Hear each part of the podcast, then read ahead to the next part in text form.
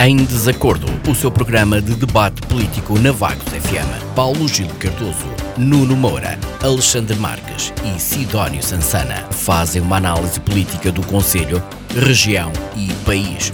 Todas as terças-feiras às 21 horas. Será que os representantes do PS, PSD, CDS-PP e Chega vão estar em acordo ou vão estar em desacordo?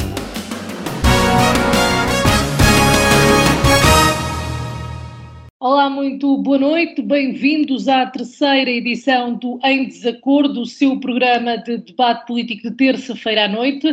O plantel é composto, como o ano passado, pelos partidos com assento na Assembleia Municipal de Vagos e passo eh, então a apresentar os nossos comentadores. Em representação do CDS temos Alexandre Marques, por parte do Chega contamos com o contributo de Sidónio Sansana, Determinado pelo Partido Socialista, temos Paulo Gil Cardoso e, em nome do PSD, Nuno Moura. Bem-vindos os quatro. Esta noite vamos comentar a derrocada do Palacete Visconde de Valdemoro e o impacto que poderá ter, quer no valor da obra como na sua duração. Vamos também falar do problema dos animais errantes, que está, mais uma vez, na ordem do dia no Conselho de Vagos, e ainda da contração do empréstimo bancário por parte da Câmara Municipal e do voto contra da vereadora do CDS. Vamos começar pela derrocada do Palacete Visconde de Valdemoro. A verdade é que ainda muito pouco se sabe, apenas as informações que nos chegam por parte da Câmara Municipal de que teriam sido realizados testes topográficos e medições geotécnicas nessa manhã e que tudo estava dentro da normalidade no que a estabilidade do edifício diz respeito. Não há danos físicos a registar em nenhum dos trabalhadores. A Câmara Municipal solicitou ao IPMA relatórios da atividade sísmica de, desse dia na região, tendo em conta que em Zamora e no Algarve houve registro uh, de atividade sísmica. Neste momento sabe-se que a obra está apenas a funcionar na parte nova e o estado do restante edifício está a ser analisado para evitar mais derrocadas descontroladas. Alexandre, a minha primeira questão vai para si. Vou querer perceber o ponto de vista de todos antes de passarmos ao apuramento de responsabilidades ou tentarmos aqui analisar algumas, algumas responsabilidades. Por isso, pergunto se já era de prever estes desfechos, tendo em conta o ano de construção uh, de, do palacete e o material utilizado na obra, não é? Tendo em conta que uh, pode não ser o mais resistente. Primeiro, Sara, eu quero uh, dar-lhe as boas noites, a si e a todo o pessoal da Vagos FM.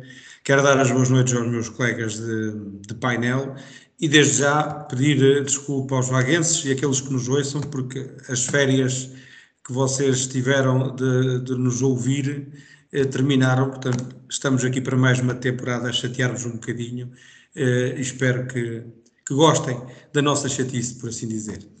Eh, em relação à sua questão, Sara, eh, é óbvio que não era eh, de prever, né? porque nós, eh, nós, quando se fala de algo que é um ícone, é? que é algo que nós gostamos e respeitamos, como é um edifício ou ou como é, por exemplo, alguém que, que represente estabilidade, como uma rainha de Inglaterra ou outra coisa qualquer, nós nunca ponderamos que o pior aconteça, porque eh, temos para nós que são coisas eternas. A verdade é que não são. E de facto eu acredito que até tenha eh, sido surpreendente, não só para o pessoal da obra, como para, para a Câmara Municipal, como foi para todos nós, que eh, isto tivesse acontecido. Um, até porque nós, eh, hoje em dia, quando se faz uma obra, por exemplo, no particular, quanto mais uma obra da alçada pública, esperamos sempre que todos, todos os cenários sejam contemplados e, portanto, todas as precauções sejam tomadas. Uh, mas, como disse, o apuramento de responsabilidades, falamos mais daqui a um bocadinho. É, é só triste e, e, e, é de lamentar que tenha acontecido. Uh, a única coisa boa aqui é que ninguém se aleijou, graças a Deus. Ehm, porque além do desabamento podíamos agora estar a chorar a vida de alguém, eh, e ainda bem que isso não aconteceu, e, e vamos obviamente esperar por um relatório apresentado pela Câmara Municipal para efetivamente podermos uh, ser comentários uh, mais aprofundados. Muito obrigado. Sidónio, um, na altura do anúncio da derrocada e quando vieram as primeiras notícias a público nas redes sociais, o Chega foi uh, também um dos que comentou uh, essa questão e uh, eu pergunto-lhe, era de se prever? Alguém deveria ter previsto isto? Uh, ora bem, como o Alexandre já disse, nós não, nunca contamos com o pior cenário. É? Nós, em relação ao, ao Palacete, uh, estávamos à espera de muita coisa, de, de, de rapagem de, de custos, principalmente por comparação um bocado com o que se passa noutras obras municipais, mas esperávamos que a coisa não chegasse a tal ponto. há sempre especulações, um, há questões que se vão falando aqui e ali, quanto à, à, idade do edifício, quanto à forma de construção, quanto à própria estabilidade do terreno naquela zona tão próximo da ria, uh, mas esperamos sempre que essas, esses possíveis problemas, e que estão lá e que são um bocado, já eram um bocado conhecidos antes disto acontecer, que nunca cheguem ao ponto de provocar estes desfechos. É? Uh, mas o que é facto é que que aconteceu e penso que interessa realmente a partir daqui uh, ver o que é que se vai fazer. essa é a parte principal. Uh, avaliar realmente o, que, o, que, se passou com aquele incidente e tomar as medidas para o futuro. E, aqui é que também começo a notar sinais preocupantes, esquecendo para já a questão das responsabilidades.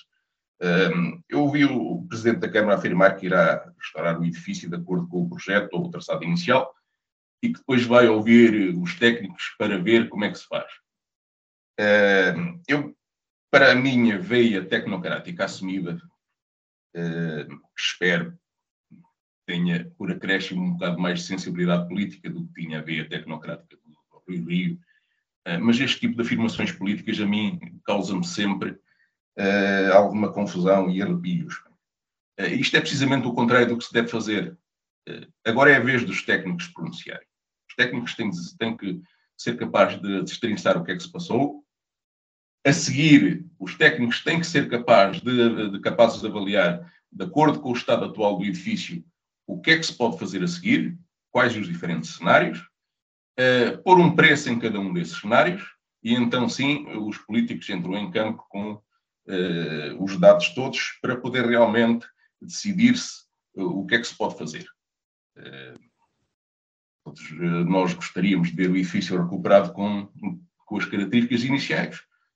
Mas eu, pessoalmente, não estaria em condições, desconhecendo o que é o estado em que ficou o edifício lá dentro, como é que estão claro. uh, as condições de terreno, não seria capaz de fazer uma afirmação deste género, de saber já o que é que se vai fazer. Claro. Paulo Gil, também fica intrigado, depois desta derrocada, e das eh, notícias que vêm a público uh, nos últimos dias, fiquei intrigado com uh, as notas que se vão dando relativamente ao que está a acontecer. Uh, antes de mais, boa noite ao auditório, boa noite à Vagos FM. É bom estar de regresso ao debate. e relativamente a este tema, eu tenho que lembrar uh, que a minha posição foi sempre uh, sobre a não intervenção de forma alguma uh, de alteração do palacete e da sua envolvente. Portanto, ok? Porque estamos a falar também do jardim. Aquele edifício e aquela propriedade e aquele jardim, quando foram construídos, tinham uma traça, um desenho de autor, ok? Uh, eu gosto pouco que as obras uh, autoriais sejam uh, alteradas. Acho que ninguém gosta da sua obra alterada. E depois é perfeitamente insensato, desde o início, é insensato tentar construir um auditório, ou seja o que for, depauperando o que já lá estava. Começando pelo próprio jardim, que tinha sequoias com mais de 150 anos, Uh, e, mas isto não é só de agora. O, tanto o edifício como a sua envolvente foram sendo alteradas ao longo dos anos. Uh, e o que é que acontece? E o que é que acontece? Uh, o, o, foi-se alterando tudo e foi-se dilapidando património. Nós deveríamos ter conservado aquilo, porque aquilo já foi muita coisa, já teve alterações nas salas por dentro, foi finanças, foi Câmara, uh, depois foi Museu de Brincar. Houve muitas alterações no edifício, mas deveria-se tentar restabelecer uh, alguma coisa do edifício. Na sua envolvente, o seu jardim, as escadarias que lá existiam e que foram trocadas por umas fontes que depois foram desmontadas, essa escadaria e, e, essa traça toda, que foi um erro do, do, do CDS, na minha perspectiva, e do Executivo na altura, uh, devia-se ter conservado tudo como estava, recuperar e valorizar. Okay? Uh, relativamente à derrocada, uh, terá que haver investigação para perceber realmente o que é que se passou. De dizer que eu, quando era miúdo, uh, chamavam àquela zona, aquilo teve sempre muita água a correr ali por baixo. Uh, e chamavam àquela zona a mina. Diz que havia lá uma mina. O meu avô dizia que havia lá uma mina. E eu lembro-me, quando era miúdo íamos para a piscina, ainda havia os carris e uma vagoneta ali. Agora, do que é que era a mina, eu não me lembro. Uh, e, e, e, mais, as pessoas ainda com mais idade, e se foram ver algumas fotos, os, os quartos de banho públicos, por exemplo, tinham uma entrada mais ou menos uh, a meio do largo, em frente à escadaria de acesso, ao, ao, uh, e, e, que não eram por baixo, portanto, noutros tempos. Portanto, aquilo já teve ali uma série de coisas e houve sempre muita água que correu. Aliás, a, a piscina chegou a ser uh, cheia em anos de seca ou de falta de água, de companhia, pelas fontes que lá corriam, duas fontes ok? A piscina, que é uma quantidade de água impressionante. Portanto, uh, esperemos para, para, ver. Nuno, uh, tendo em conta que. Nuno? Tendo em conta aqui um, ehm, as palavras dos seus colegas e depois de tudo que já foi dito pela Câmara Municipal, uh, sei que, que, está aqui em representação do PSD e por isso uh, defender, digamos assim, a vossa, a vossa visão disto tudo. Sente que um, não é compreendida pela oposição um, o facto de, de haver uma derrocada que pode ter acontecido de forma acidental ou crê que efetivamente deveria ter sido precavido este, este assunto? Em primeiro lugar, muito boa noite à Sara, muito boa noite a, a todos os colaboradores da Vagos FM. Um cumprimento ao Paulo Gil, ao Alexandre Marques, ao Sidónio Sassana e um cumprimento muito especial ao auditório da, da Vagos FM. Uh, eh, Permitam-me que, que, corrija, ao contrário do que uh, a Sara disse, uh, o painel não é o mesmo do ano passado, é o mesmo deste ano antes das férias. e, portanto, mantém-se, ainda não decorreu um ano desde que deixámos de, de fazer comentários em termos de, de, do programa em desacordo. No que diz respeito à derrocada do Palacete de Visconde Valdemoro, eu penso que muito se tem falado sobre esta questão, sobretudo nas redes sociais, eh, com opiniões, sugestões, que na sua grande maioria eh, penso que pouco têm a acrescentar ao essencial.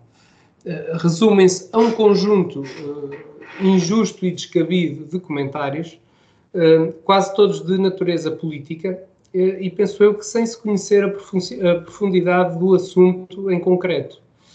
Muitas dessas pessoas que falam em património histórico e identitário nem sequer sabem que o palácio original, pelo menos segundo o que consta dos documentos fotográficos datados do século XIX, no que diz respeito à área edificada, reduzia-se a 50% do que foi posteriormente construído. E, curiosamente, a parte que agora ruiu fazia parte desse edificado mais, mais recente. De qualquer forma, como referiu o Sr. Presidente da Câmara, através de diversas vias de comunicação, a preocupação da Câmara Municipal é concluir esta obra se possível dentro dos prazos estabelecidos e num quadro que mantenha, também tanto quanto for tecnicamente possível, a matriz do edifício. Uh, estou certo de que será feito um inquérito e uma avaliação relativamente ao sucedido e só depois disso se uh, poderão tirar uh, conclusões.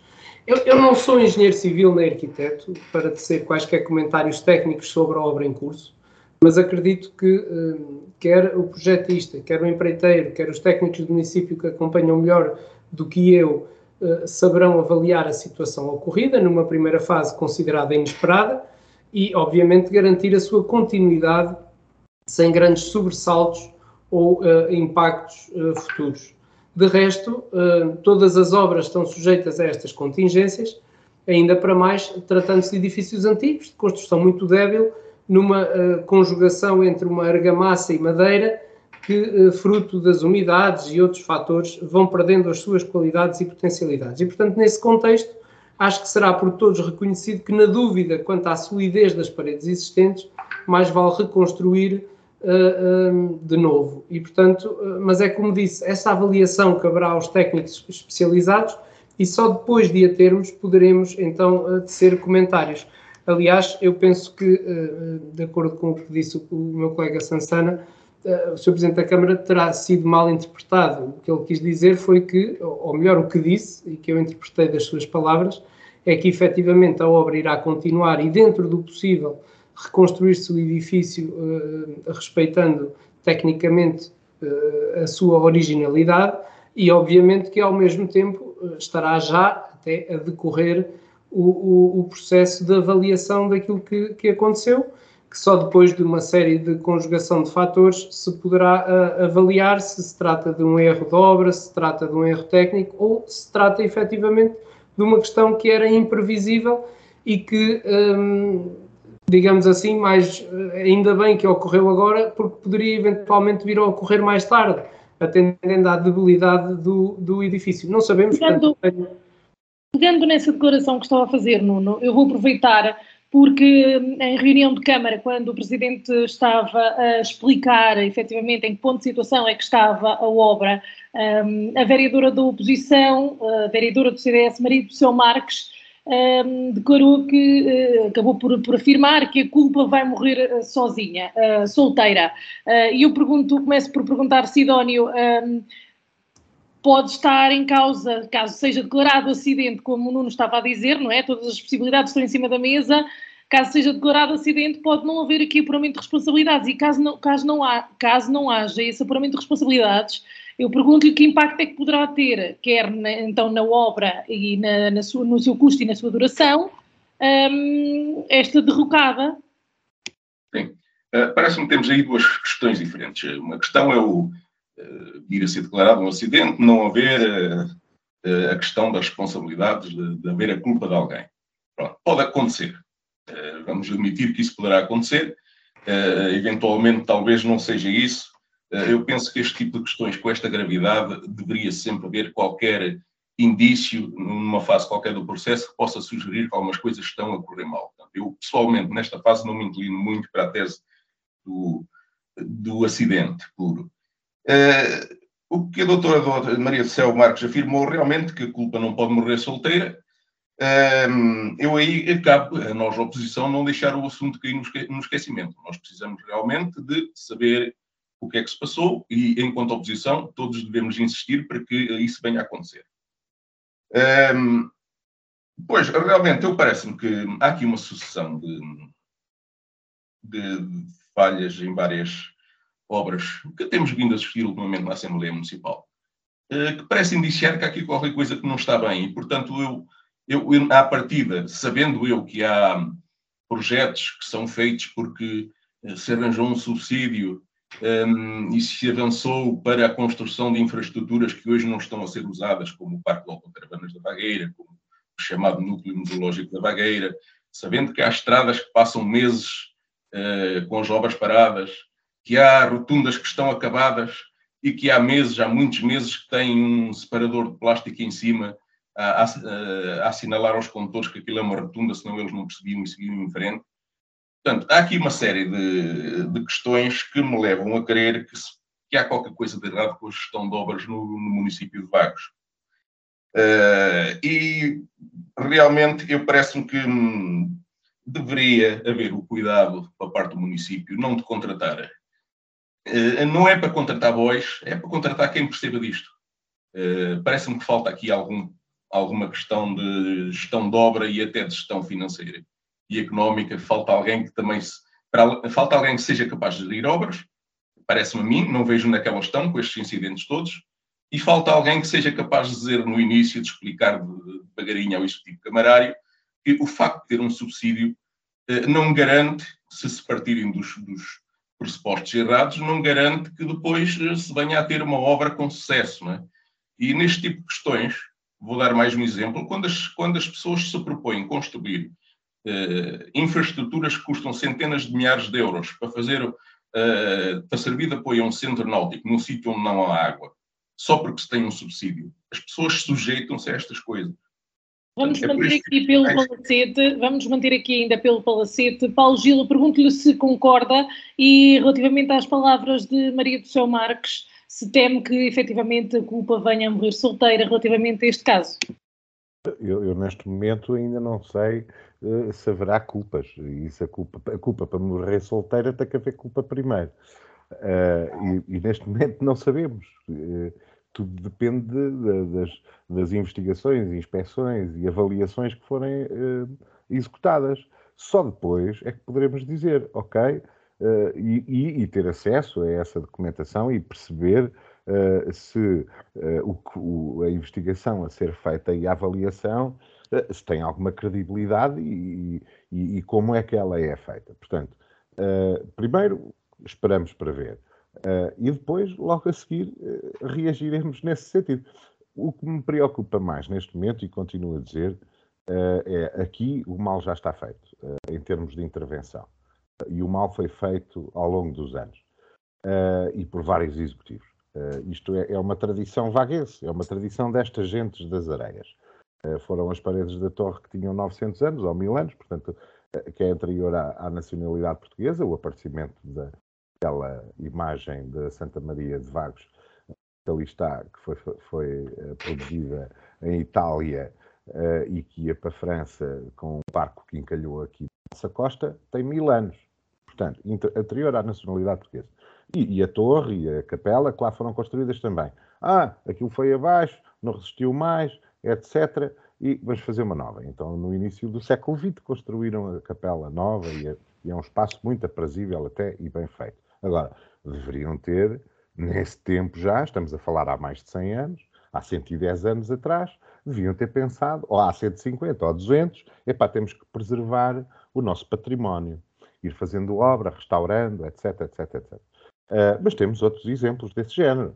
Uh, a Igreja de Vagos, uh, em alguns sítios, ainda há pouco tempo encontrei mais um, continua a dizer que era um edifício do século XVII, quando não é, porque nos anos 70 destruíram um, um, património do século XVII para construir um, muito respeito ao arquiteto que, que, o desenhou, mas para mim é uma marrasco com telhas de cimento uh, longas e enormes e que depois ainda chovia lá dentro e que era muito frio e que teve que se fazer um forro, nunca mais acabou. Portanto, alteraram a, a, porta de entrada, a configuração da, da igreja, que as pessoas não sabem que os altares uh, naquele tempo ainda eram feitos todos a nascente, que era para as pessoas estarem viradas para a nascente. Resumindo. mesmo este, estes ritos, isto tudo, isto vai-se perdendo. E as razões das coisas. Portanto, as pessoas têm que pensar em preservar. E agora vamos ter um custo que não estava previsto. E grande. Porque repor e refazer aquilo do sítio. Eh, se nós íamos gastar 3 milhões, 3 milhões e tal, se calhar 2 ou 3 milhões são só para pôr aquele, o edifício e escurá-lo e voltar a fazer tudo como estava. É um terreno muito difícil de, de, fazer. Portanto, temos aqui outro problema, que é um problema financeiro, já de seguida, não é? Nuno, temos aqui o, o apontar de alguns uh, projetos uh, que, na perspectiva da oposição, foram mal concebidos ou até mal aproveitados. Um, há aqui o receio na população vaguense de que possa, o Palacete possa não voltar a ser o mesmo. Ora bem, Sara, relativamente a esses projetos que, que são apontados, dizer, eu compreendo e aceito que cada um tenha a sua opinião, mas há, há aqui uma questão. Por exemplo, uma rotunda que tenha uh, sinalização em cima dela para que as pessoas não lhe passem por cima, o Sansana estava naturalmente a referir-se à rotunda que existe na rua que vai para a Vagueira e, portanto, que está ali antes da ponte. Ora bem, as pessoas são criticadas por fazer e por não fazer. É uma questão de prevenção. Porque, por exemplo, se compararmos essa rotunda com a rotunda que existe em Aveiro, quem vem do hospital em direção à cadeia, portanto, que fica ali perto da, daquela ponte onde era o pavilhão do Beira-Mar, a, a rotunda é em tudo muito semelhante a essa, a essa da Vagueira. É verdade que, atendendo à sua altura reduzida, houve muitos carros a passarem por cima. Eh, e isso ainda hoje acontece. O que se está a tentar evitar na vagueira é que isso aconteça e, portanto, que as pessoas, eh, pelo menos as pessoas que diariamente utilizam aquela estrada, se vão habituando àquela rotunda, que muitos anos foi, foram semáforos, eh, para naturalmente depois se retirar daí as, as proteções. Portanto, a mim não, não me parece, parece-me que acaba por se reclamar de tudo e mais alguma coisa, sem às vezes existir fundamento para isso. No que diz respeito a esta questão que o Paulo Gil estava a falar agora, final, do aumento do preço ou do custo da obra, eu muito sinceramente uh, prevejo que isso possa vir a acontecer ou não. Não tenho conhecimentos técnicos para saber se o que estava previsto em obra, que era o escuramento do antigo edifício uh, para a sua manutenção, se era, uh, em termos de, de custo, mais caro ou mais barato do que refazer aquela parede em tijolo. Não faço ideia, portanto, não, não sei, não sei. Estamos mais uma vez no campo das especulações se a obra irá manter o custo que tinha, se vai aumentar o custo ou se até vai diminuir o custo, porque eu não sei comparar, não sei comparar uh, uh, o custo da manutenção de uma fachada uh, ou de um, de um edifício comparando com o fazer novo conseguia comparar com algumas coisas em termos de obras particulares, que às vezes fica mais barato pôr abaixo e fazer novo do que eh, manter o, o que lá está. Mas isso, lá está, nós estamos aqui no campo da especulação, não tenho conhecimentos técnicos para, para isso. No que diz respeito às intervenções e à preservação do património, eu concordo que o património deve ser preservado.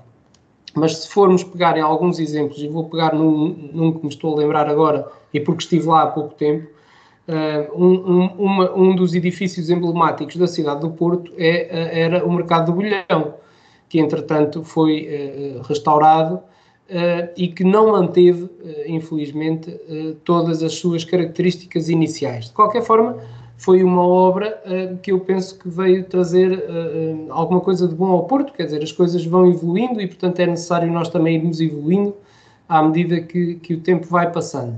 No que diz respeito às responsabilizações e ao que disse a doutora Maria do Céu Marques da, da, da culpa morrer solteira, podemos pôr já aqui um exemplo, que eu não sei como é que, o que é que aconteceria, mas vamos supor que a derrocada se deveu precisamente a um sismo que possa não ter sido sentido por nós, mas que tenha abalado o edifício e que o tenha feito cair em de quem é a culpa? Vamos culpar o IPMA? Ou, ou, quer dizer, há aqui uma série de coisas que eu estou de acordo com o Paulo Gil. É necessário primeiro aguardarmos a avaliação uh, uh, e, o, o, e a inspeção que vai ser feita ou que já está a ser feita, para depois, mediante as conclusões a que a inspeção chegar, então, a partir daí, avançarmos com os nossos comentários relativamente àquilo, àquilo que sucedeu.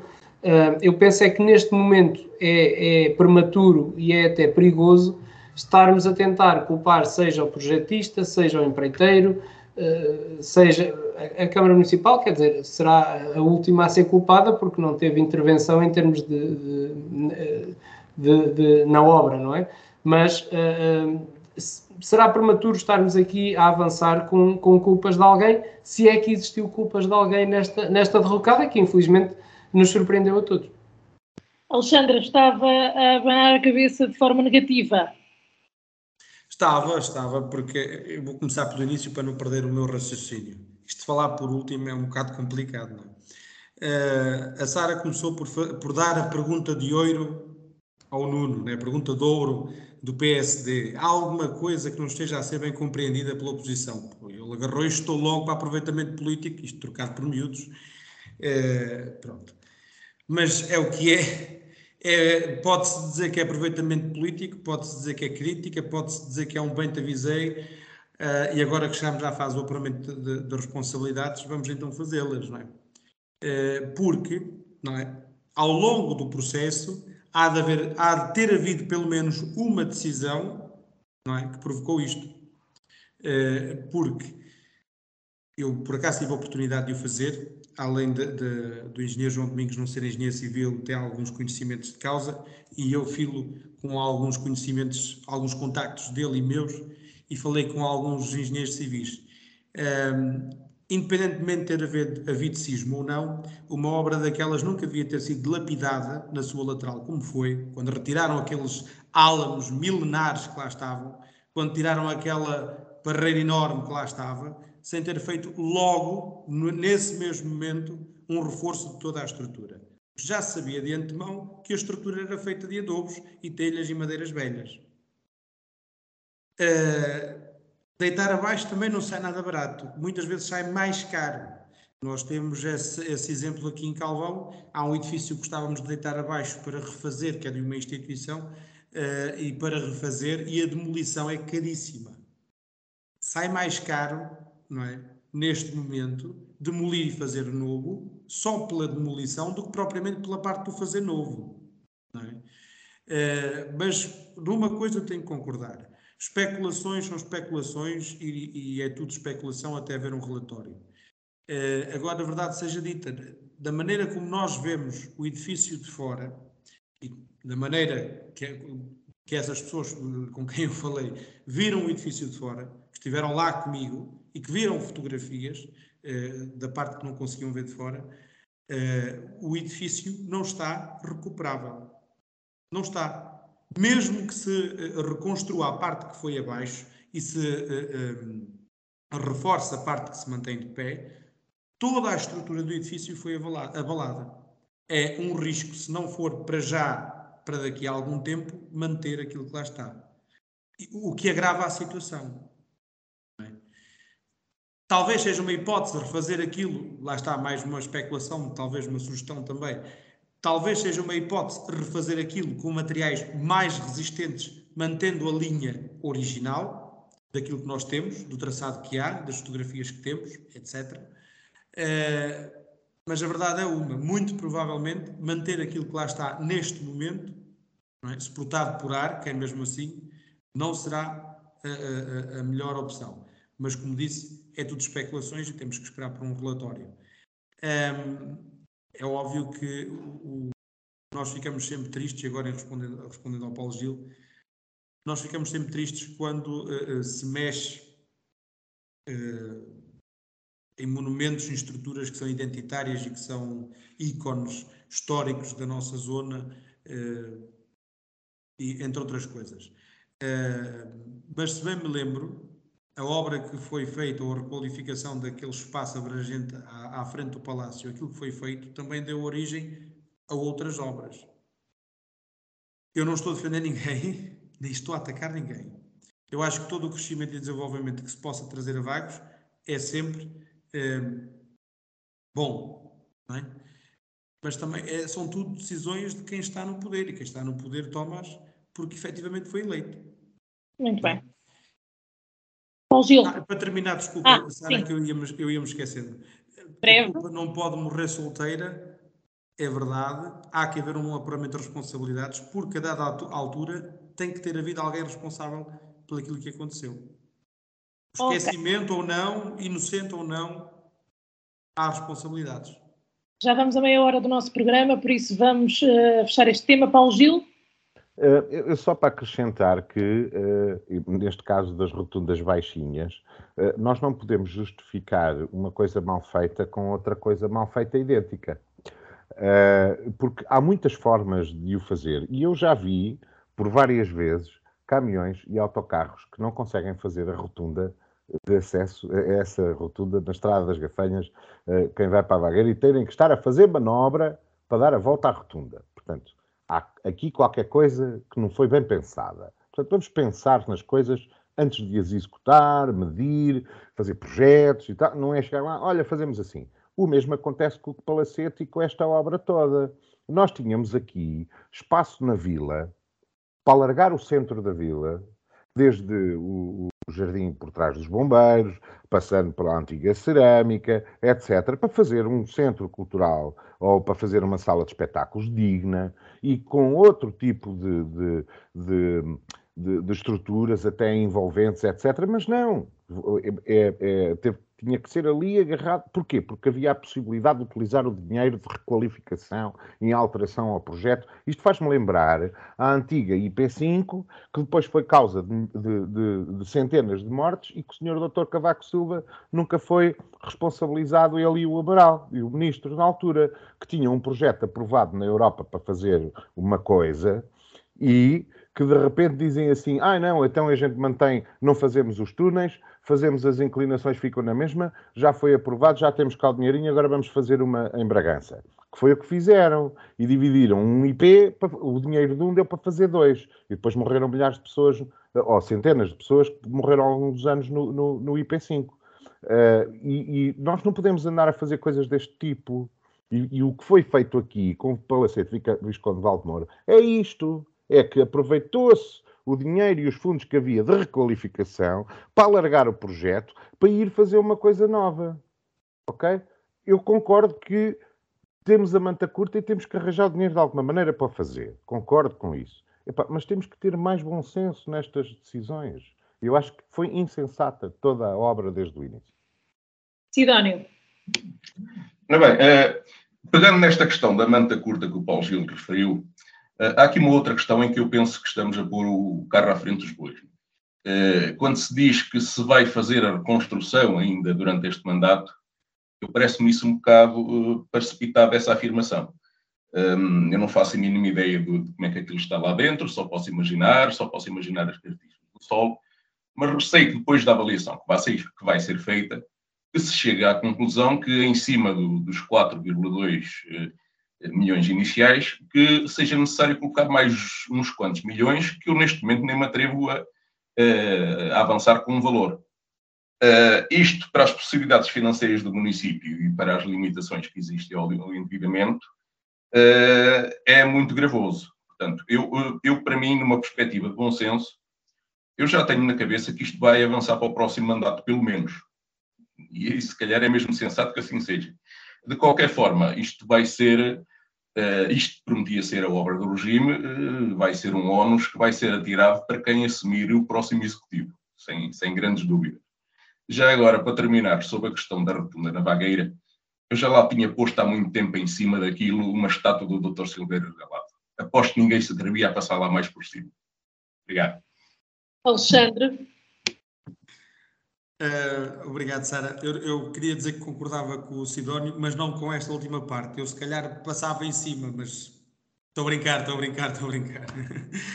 não, eu concordo com a parte do Sidónio e concordo com aquilo que o Paulo Gil disse. Eh, mas acho que se, se, tivesse que desviar dinheiro, que não fosse para fazer um, eh, portanto, aquele centro de espetáculos que estão a, a, a, querer fazer, não é? Porque vamos, vamos cá ponderar o seguinte: o SER tem, penso eu, quase 200 lugares. 180 ou 160, não é uma coisa assim? 100, mas sei que é mais de 100. Pronto, tem mais de 100 lugares. É, portanto, praticamente metade ou quase metade daquilo que este centro iria ter, porque estava previsto ter 300 300 e qualquer coisa. O, o Centro de Espetáculos de Oliveira do Bairro, não é? Foi um espaço requalificado, não foi construído novo, é? tem mais de 400. O dinheiro que nós íamos gastar não iria ter uh, uh, 80% da lotação que tem, por exemplo, o daqui do lado de Oliveira do Bairro. Iria ter, se calhar, o dobro, ou pouco mais do dobro, daquilo que tem o Centro de Educação e Recreio, aqui mesmo no centro da vila. Também esse edifício a precisar de ser requalificado. Porque para mim é também um edifício ícone do nosso Conselho de Vagos. Uh, mas lá está, são decisões e nós temos que respeitar quem as toma e, e é claro que podemos debater, mas uh, quem lá está é o PSD e eles neste momento é que mandam. E concordo com a parte do Sidónio, obviamente, que isto vai ser uma pedra no sapato para quem vier a seguir, Uh, mas pronto, é o que é. Nuno.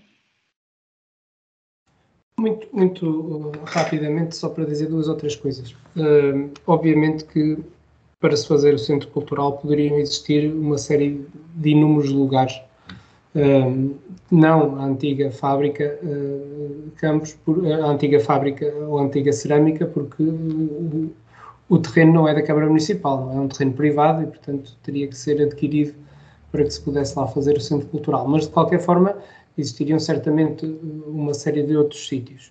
Mas, eh, como todos sabem, nós vivemos em democracia e, portanto, a localização e o centro cultural foi um dos pontos apresentados no programa eleitoral do PSD que a maioria dos vaguenses votou como querendo e, portanto, está-se a respeitar a vontade da maioria dos vaguenses que votaram no PSD e no seu programa eleitoral, do qual constava uh, o novo centro cultural. Relativamente aos lugares do novo centro cultural, já agora dizer que, um, ehm, em termos de artistas, quando há uma atuação, há um número mínimo, e isto aqui o Paulo Gil poderá depois eventualmente corroborar o que eu vou dizer, porque está mais dentro dessa área, mas há um número mínimo de lugares com os quais os artistas aceitam uh, uh, trabalhar à bilheteira em vez de serem pagos.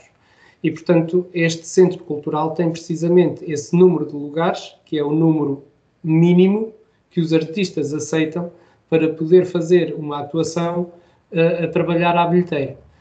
Explicando isto de outra forma, em vez de contratarmos um Jorge Palma pelo valor que ele cobra para vir tocar a Vagos, uh, o Jorge Palma eventualmente aceita vir tocar a Vagos com a receita dos bilhetes, atendendo ao número de lugares que a sala tem.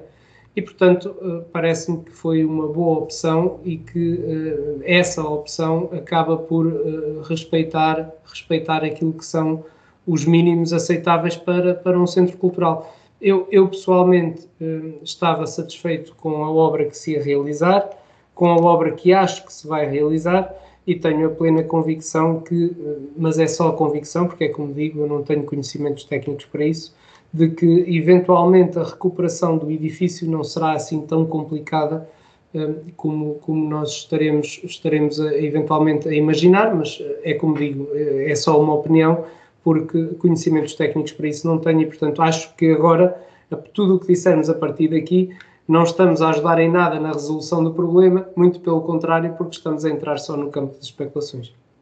Sem dúvida, e penso que efetivamente temos que guardar pelo desfecho do processo. Já vamos a 40 minutos do nosso programa, vamos para o nosso segundo tema, os animais errantes, que voltam a estar na ordem do dia no Conselho de Vagos.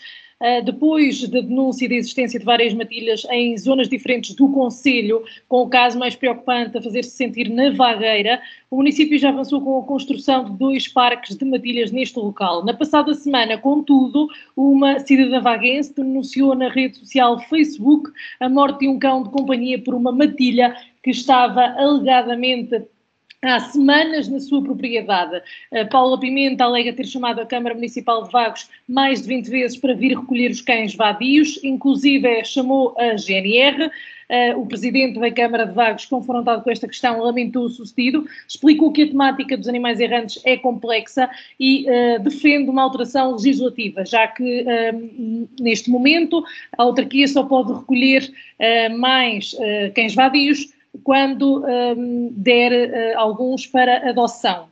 Um, Paulo Gil, uh, Paulo Gil não, Alexandre, acabámos no Nuno. Alexandre, este tema já não é novo, mas parece também não ter fim à vista. Um, há esta questão de só poderem ser recolhidos mais uh, cães quando há adoções, e a minha questão é: e a segurança dos cidadãos? O que é que uh, acha que é preciso mudar em termos legislativos para conseguir um equilíbrio, tendo em conta que já se permitiu, por exemplo, uh, que se terminasse com o abate dos animais, não é? E agora temos outro problema em mãos, que é uh, os animais em massa. Olha, isto respondendo àquilo que o Nuno disse por último no outro ponto, e para este ponto e para o que vem a seguir, se ainda tivermos tempo, e para uma série de outras coisas, é preciso mudar a cor política de quem manda porque é a lei dos mínimos dos mínimos, é a lei quase que do menor esforço. É? Eh, se quer uma sugestão para o Palacete, a minha sugestão neste momento era esquecer por completo o centro de espetáculos e investir tudo aquilo que se puder. Para os animais, Alexandre. Não, não, mas eu vou já responder a isto. Uh, e em vez de se andar a gastar dinheiro, uh, uh, eu não vou dizer estupidamente porque depois posso ser mal interpretado, mas dinheiro de uma forma irresponsável, em coisas que não são prioritárias, não é? Construam de uma vez por todas ou invistam a sério é? num canil municipal e aumentem a capacidade das associações que hoje temos presentes no município, como é, por exemplo, a Associação Gato e Cão, que já recebe alguns apoios da Câmara Municipal, é verdade, mas que não são suficientes e tem espaço de sobra para construir condições e para investir em condições que, que recebam mais animais errantes. É óbvio e eu sou totalmente de acordo, já sei o que é que, por exemplo, o Nuno vai dizer, que isto também começa pela mentalidade das pessoas e as pessoas têm que se mentalizar que não podem abandonar os animais e devem-se uh, uh, responsabilizar quando adotam um animal ou recebem um animal em sua casa, que é para a vida, não é só enquanto for bonito. Também sou dessa opinião. Okay? Também sou da opinião do Sr. Presidente da Câmara, quando tem concordado, tem que concordar, eh, que a legislação tem que ser revista. Obviamente que o abate de animais é, é uma coisa triste, uma coisa condenável, eh, mas mostra-se quase que uma, como que uma necessidade, porque por muito que seja bonito também a oposição dizer que é preciso investir em canis, etc., também é preciso saber que não há condições financeiras para tudo. Mas a questão não é assim tão complexa quanto isso, porque se os municípios têm centenas de milhares de euros para gastar em bandas e filarmónicas e grupos musicais, também têm centenas de milhares de euros para dar respostas aos problemas da, da, da população, como é, por exemplo, não é, criar condições para se retirarem os animais errantes da rua. Eu lembro-me que a minha sogra, quando morava no Hervedal, teve o mesmo tipo de problema. Exatamente o mesmo tipo de problema. Foi até alguém passar com o carro em cima do cão. Pobre coitado do cão. Quem lhe fez o enterro até fui eu.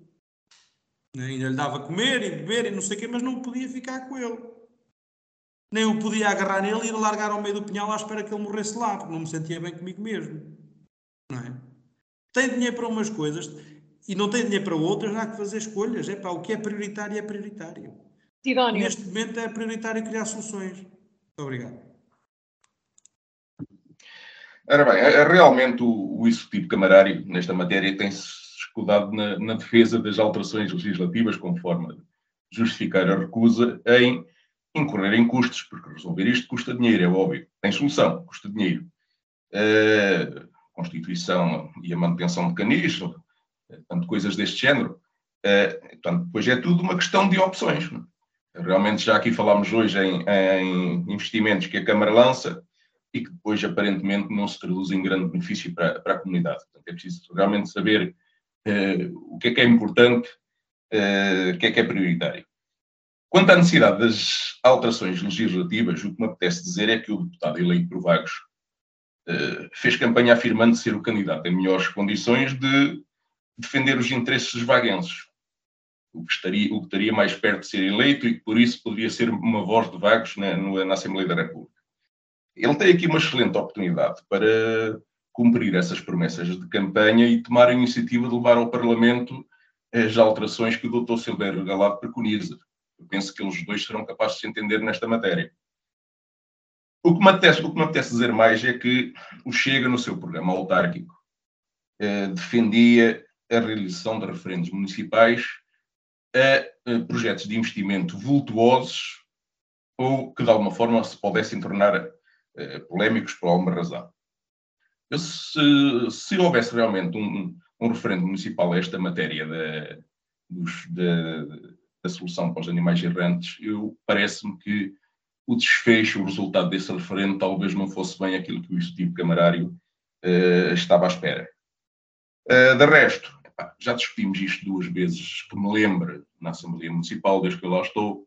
Eh, é a segunda vez que tratamos do assunto aqui e eh, já percebemos que tipo de camarário não tenciona agir em relação a este problema. Eh, mais uma vez, Nuno Moura, se calhar, é capaz de puxar dos galões e dizer que tem a maioria absoluta e que os vaguenses votaram no seu programa. Eu, em relação a esta questão, só avanço com uma coisa, que maiorias, maiorias absolutas não são propriamente sinónimo de ter razão ou ter sempre competência. E só vou citar um nome: Marta Temido. Também tinha maioria absoluta. Sabemos o que é que lhe aconteceu. Muito obrigado. Bom, Gil, hum, a mudança à lei pode não ser suficiente para resolver este problema em vagos? Não é suficiente, com certeza. E, e eu estou como ao chinês, os olhos em bico, que é outra vez arroz. É? Outra vez arroz. Mas andamos a falar nisto desde 1996. Em que ano é que estamos? Alguém me sabe dizer? É que eu estou perdido no tempo. A, proibição de abate de animais errantes só foi aprovada em 2016. E antes? Antes era a mesma coisa. Não houve diferença nenhuma. Por mais que queiram vir dizer agora, ah, há mais animais, não há.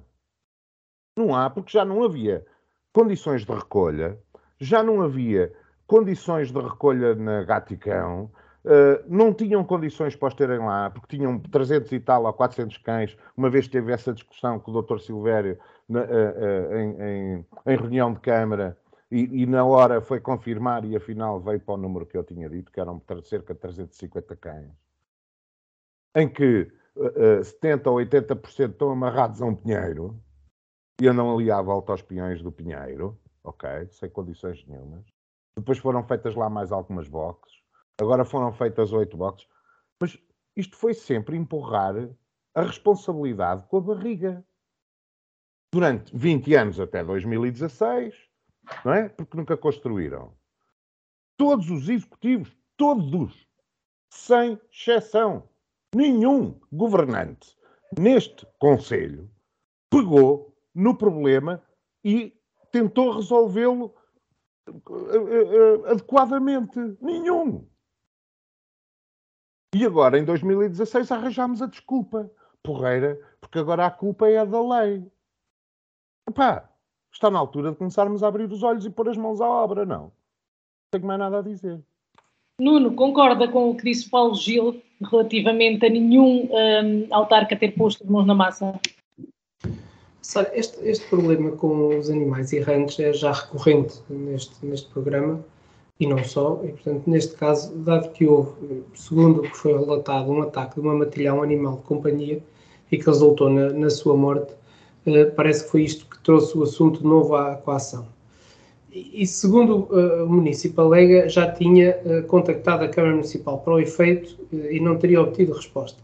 Eu penso que neste caso era importante perceber de que forma ou através de que via foi contactada a Câmara Municipal Uh, em segundo lugar, saber se, foi, se foram indicados os locais. Uh, eu acho que estes são aspectos importantes para se poder avaliar a capacidade de resposta da Câmara Municipal, neste caso em concreto. Porque se não se souber esta informação, eu, eu penso que nem vale a pena estar a especular sobre, sobre o assunto. E por outro lado, será de, de referir que, como a Sara disse, a Câmara Municipal já instalou na Praia da Vagueira dois parques de captura de matilhas. Uma nas imediações uh, do bar Casa Blanca uh, e tem estado em contacto em reuniões com os cuidadores para alimentar as matilhas dentro dos ditos parques. E quanto à construção dos parques de matilha, três no total, dentro das instalações da Gaticão, com uma área de aproximadamente 500 metros quadrados cada um, que estão já em fase de, de, de, conclusão. E, portanto, todos estes procedimentos obedeceram a estudos e a contactos com equipas especializadas e que se espera uh, que possa dar os seus frutos. E, portanto, nesta matéria, a Câmara Municipal, embora seja sempre preciso fazer mais, parece-me que está a fazer o que é possível para mitigar este problema das matilhas e dos animais errantes uh, no, nosso, no nosso Conselho. Eu gostava apenas de esclarecer que, quando me refiro à votação da maioria num programa eleitoral, ao contrário do que o Sansana quis fazer transparecer, de que eu quero uh, enaltecer o facto de termos uma maioria absoluta, está enganado. Aquilo que eu quero enaltecer é o facto de, de se respeitar a vontade da maioria dos vaguenses. É uma coisa completamente diferente. O português tem destas coisas, mas o que eu acho que se deve respeitar é a, a vontade da maioria dos vaguenses. Portanto, o programa eleitoral foi apresentado, não estamos a fazer obra nenhuma, nem nada que não estivesse previsto no programa eleitoral. Uh, pelo contrário, estamos a respeitá-lo e acho que é isso que se deve fazer. Há eventuais autarquias que não respeitam os programas eleitorais ou que nem, nem os conseguem cumprir. E aí as, as oposições criticam. No nosso caso, conseguimos cumprir com o programa eleitoral que apresentamos aos municípios. A oposição acha que não é assim que se deve fazer e que se deve fazer, inclusive, referentes sobre as grandes obras que eh, já foram a votação nos, nos próprios programas eleitorais. Isto não tem a ver com uma questão de poder, até porque continuo a achar que eh, nos últimos anos muito se mudou relativamente a isso e que os, os partidos da oposição, quando contribuem com boas ideias, eh, são ouvidos e essas ideias são implementadas. Aliás, isto aconteceu já eh, com ideias apresentadas pelo Partido Socialista, nomeadamente no caso do orçamento participativo, que foi o que me lembrei agora, assim de, de repente. E, portanto, quando as ideias são boas, são implementadas e eu penso que não há razão de queixa nessa, nessa matéria. Às vezes aquilo que me causa alguma estranheza é eh, partidos com alguma responsabilidade fazerem críticas uh, políticas, porque não deixam de ser apenas isso, críticas políticas, nomeadamente da preservação de alguma coisa e do gasto megalómano em obras que se podiam ser gastas noutras coisas, mas desculpem-me, quer dizer, é a minha opinião e eu tenho direito à minha opinião como vocês têm direito à vossa. Eu prefiro gastar dinheiro num centro cultural do que gastar dinheiro em fontes que não servem para nada. É, é a minha opinião. Quer dizer, e eu ainda me lembro, eu ainda me lembro de, de, do parque infantil. Eu ainda me lembro do parque com as palmeiras e com as passagens em, em calçada portuguesa. E não foi o PSD que deu cabo disso. Uh, portanto, esse também era um património de vagos. Portanto, acho que nós temos que ter algum cuidado quando, quando fazemos algumas críticas para depois uh, que as pessoas possam avaliar a seriedade das nossas, das nossas intervenções do ponto de vista político, que é só isso que me estou a referir. Muito obrigado, Nuno. Alexandre, eu peço que lhe seja breve 10 segundos para fecharmos o programa e termos tempo para as mensagens finais. Olha, 10 segundos não chegam, mas eu dispenso as mensagens finais. Eu vou selar aqui o meu futuro político, mas eu também, como não cedo em princípios nem valores, nunca esperei grande carreira política. É um, é um problema geral, não é? Um problema geral. É, acontece um pouco por todo lado no nosso país. Mas aqui em Vagos, eu atrevo-me a dizer que 80%, se não mais, das pessoas que votaram no PSD não conhecem o vosso programa eleitoral. Portanto, o Nuno de cada vez que diz uma coisa dessas, que conseguem cumprir um programa eleitoral prometido aos eleitores, é pá, desculpe lá, mas isso dá-me comissão. Isso dá-me uma comissão tremenda. Sabe porquê? Porque a única coisa que os senhores conseguem cumprir é, de facto, com o amiguismo político que depois vos leva a ganhar eleições. O tal amiguismo político que depois chuta as críticas da oposição para aproveitamento político. Quando nós também fazemos discussão, quando nós também apresentamos sugestões e quando nós também sabemos concordar convosco, quando temos que concordar convosco. Ah, desculpe, mas aquilo que você disse está completamente errado. Está comple... o, o, um, ex-presidente eh, dos Estados Unidos da América, Reagan, estava-me a esquecer o nome, né, dizia na altura que os democratas têm um problema fundamental. Vem um problema e a única solução que encontram é tirar-lhe dinheiro para cima à espera que se resolva. E o PSD em Vagos é quase a mesma coisa, atirem-lhe dinheiro para cima, criem parques, criem isto, criem aquilo, em vez de investir essencialmente naquilo que é condições dignas para tirar os animais errantes da rua. O senhor aquilo que fez foi lançar dúvidas sobre as declarações da senhora Paula Pimenta, que é dela que estamos a falar, porque já que foi dito o nome dela, que eu não queria dizer, mas já disse, não é? E ainda se dá ao luxo, de além de tirar dúvidas para cima daquilo que ela diz, pedir indicadores, etc., não é? De escusar a Câmara Municipal de uma responsabilidade que é sua. E contra mim falo porque concordo com o Paulo Gil que nenhum executivo desde o 25 de Abril do nosso município resolveu este problema. Incluir, inclusive o município liderado, quando foi liderado pelo CDS. Está a perceber? Nós não podemos ser assim. Agora a gravação de vídeo aqui no programa da rádio. Não podemos ser assim, Nuno. Obrigada. Temos abrir as palas um bocado. Nuno, uh, não me diga que também vai abdicar seus, da sua mensagem final? Oh, Sara, eu não vou abdicar da minha mensagem final, mas não vou deixar de responder. Então, seja breve, a, estas, a este tipo de. Eu, eu, eh, quem já me conhece, eu não entro muito neste tipo de, de discussões. E, em primeiro lugar, quem usa palas são os burros, e, portanto, eu devolvo à procedência este tipo de, de gestos e de insinuações que eu não me revejo neles e, portanto, devolvo só à procedência. No que diz respeito a pôr em causa a senhora que eu nem sabia quem era, deixem-me deixem que vos diga que não foi nada disso que eu fiz. Aliás, eu pus em causa o tratamento que a Câmara Municipal deu a uma informação que alguém fez chegar. E aquilo que eu disse foi que era importante percebermos como é que foi feita essa reclamação, para sabermos quem é que a recebeu e de que forma é que a tratou. Foi isso que eu disse. São coisas completamente diferentes. E, portanto, eu não admito, e já uma vez disse, eu quando faço aqui as minhas intervenções, falo das minhas opiniões e daquilo que eu entendo, eu e o partido que aqui represento, ser o mais correto. Tento, ao mínimo possível, referir-me às intervenções dos meus colegas. Agradeço que comigo façam o mesmo, que não é isso que o Alexandre está a fazer e está constantemente a falar diretamente para mim. Eu faço este programa não é para responder ao Alexandre, porque o Alexandre, para mim, tem o valor que tem, ponto final. Eu faço este programa para esclarecer os nossos ouvintes e é isso que tento fazer da melhor forma que sei e que posso. Tento não ser mal educado com, com os meus colegas, como tento uh, uh, também uh, transmitir as opiniões daquilo que eu penso. E se o Alexandre, e agora sim tenho que responder, entende que o povo de Vagos vota uh, no PSD sem ler o seu programa eleitoral, eu não partilho da mesma opinião, já o disse várias vezes. Tenho para mim que o povo de Vagos é um povo inteligente e, portanto, que antes de votar em qualquer partido, sabe ler os programas eleitorais e sabe tomar as suas decisões. E eu fundamento-me em factos.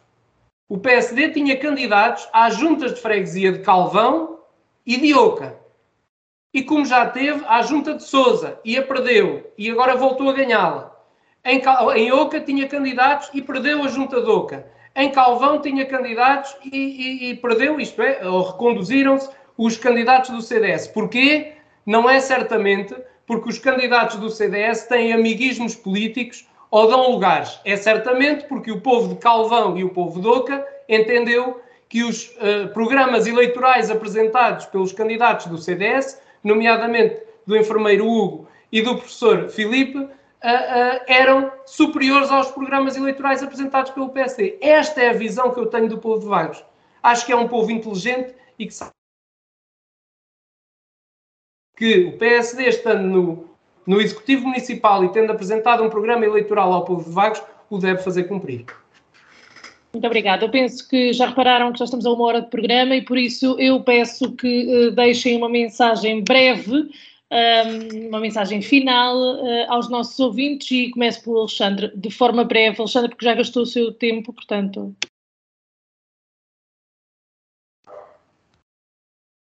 Estou parvo. É só o que eu tenho a dizer hoje. Estou parvo para a minha vida com este tipo de intervenções. E se isto é só para fazer uns esclarecimentos vaguenses e se não é para debater, olha, não sei o que é que estamos aqui a fazer. Mas muito obrigado. Idóneo? Uh, ora bem, uh, eu gostava de falar um bocado mais sobre o tema da qualidade de desempenho das maiorias absolutas, mas agora fazendo uma atualização das convulsões, passa a analogia, no setor da saúde a nível nacional. Eh, com a demissão da ministra Marta Temido, que finalmente se segurou perante a incapacidade de resolver os problemas do SNS, nem a maioria absoluta lhe valeu. Eh, após um período pandémico em que passava pela ministra mais popular do governo, eh, graças àquela carinha sorridente que aparecia na televisão todos os dias, ocorrem-me dois comentários. Primeiro, afinal não era tão descabida assim quanto afirmaram os, os restantes partidos da oposição nacional a moção de censura que o Chega premonitoriamente apresentou. Eh, agora também esses governos falam, num, num, ou esses partidos da oposição falam num governo sem, uh, em decomposição, está em decomposição, um governo que está em decomposição, alguns meses após tomar posse, uh, sinal de que temos aparentemente em Portugal um governo e, e alguma oposição uh, que não sabem fazer melhor do que andar a reboque dos acontecimentos. E o comentário final é que, como corolário deste processo de substituição da ministra, eh, já temos desde há dias um novo ministro da Saúde, ex-secretária de Estado do Socratismo, foi o que se pôde arranjar, pois desde há muito que se percebeu que António Costa só consegue arranjar ministros nos seus jantares de família. Ministro este que, assim que tomou posse, teve que gramar com a nomeação do já decidido novo diretor nacional eh, executivo do SNS, que com certeza não foi escolhido pelo ministro agora empossado. Uh, aliás, em matéria de tutela, percebe-se muito pouco sobre esta atrapalhada.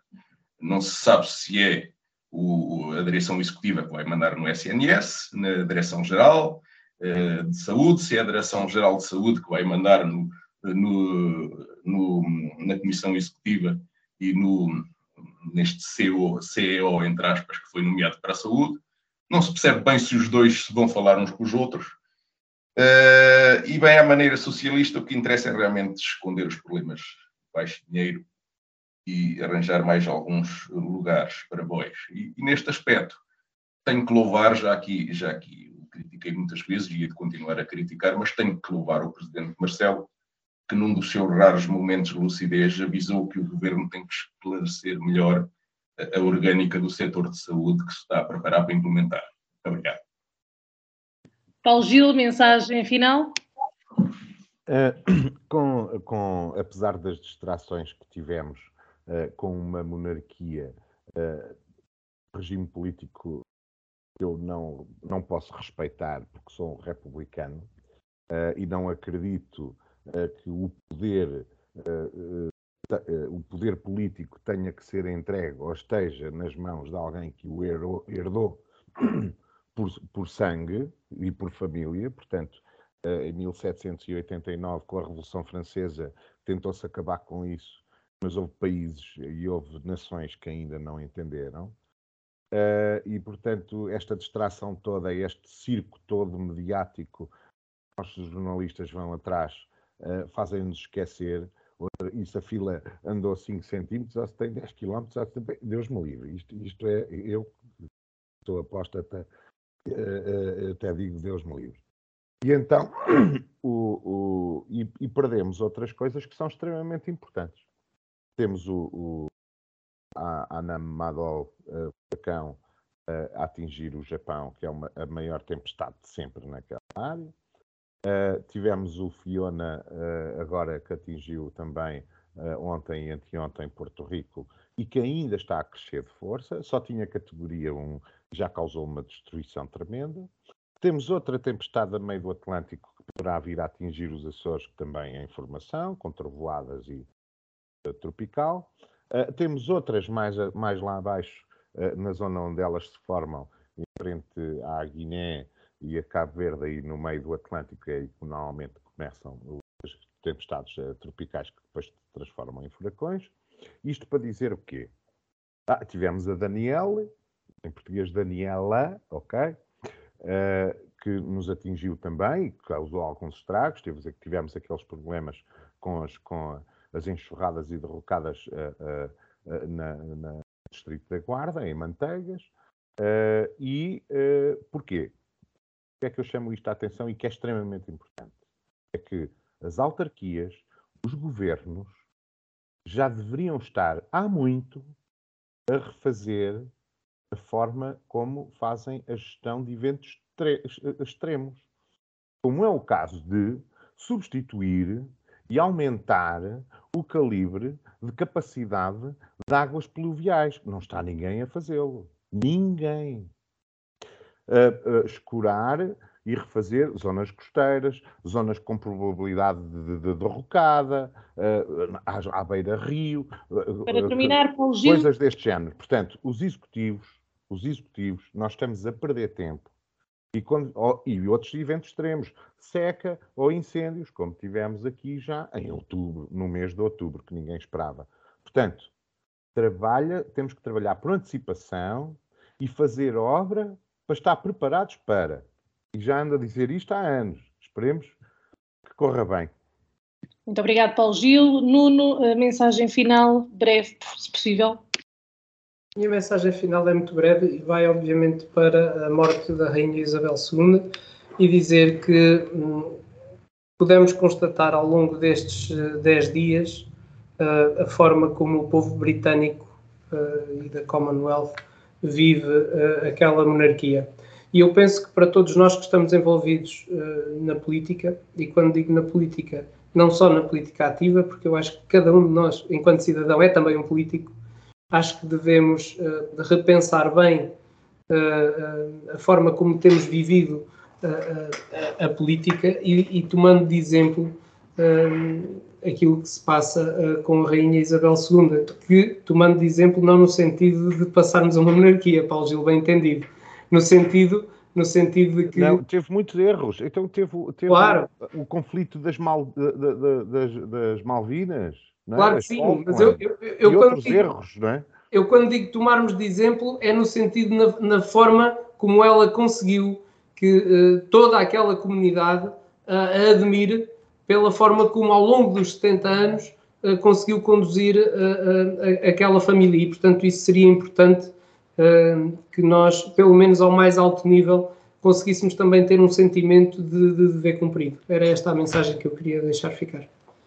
E eu agradeço-vos aos quatro. Como devem ter percebido, não conseguimos discutir o último tema e já passámos da nossa hora, mas uh, termino aqui o nosso programa. Para a semana cá estaremos com nova discussão, peço desculpa, com nova discussão um, à noite, terça-feira, como habitual, na Vagos FM. Até lá.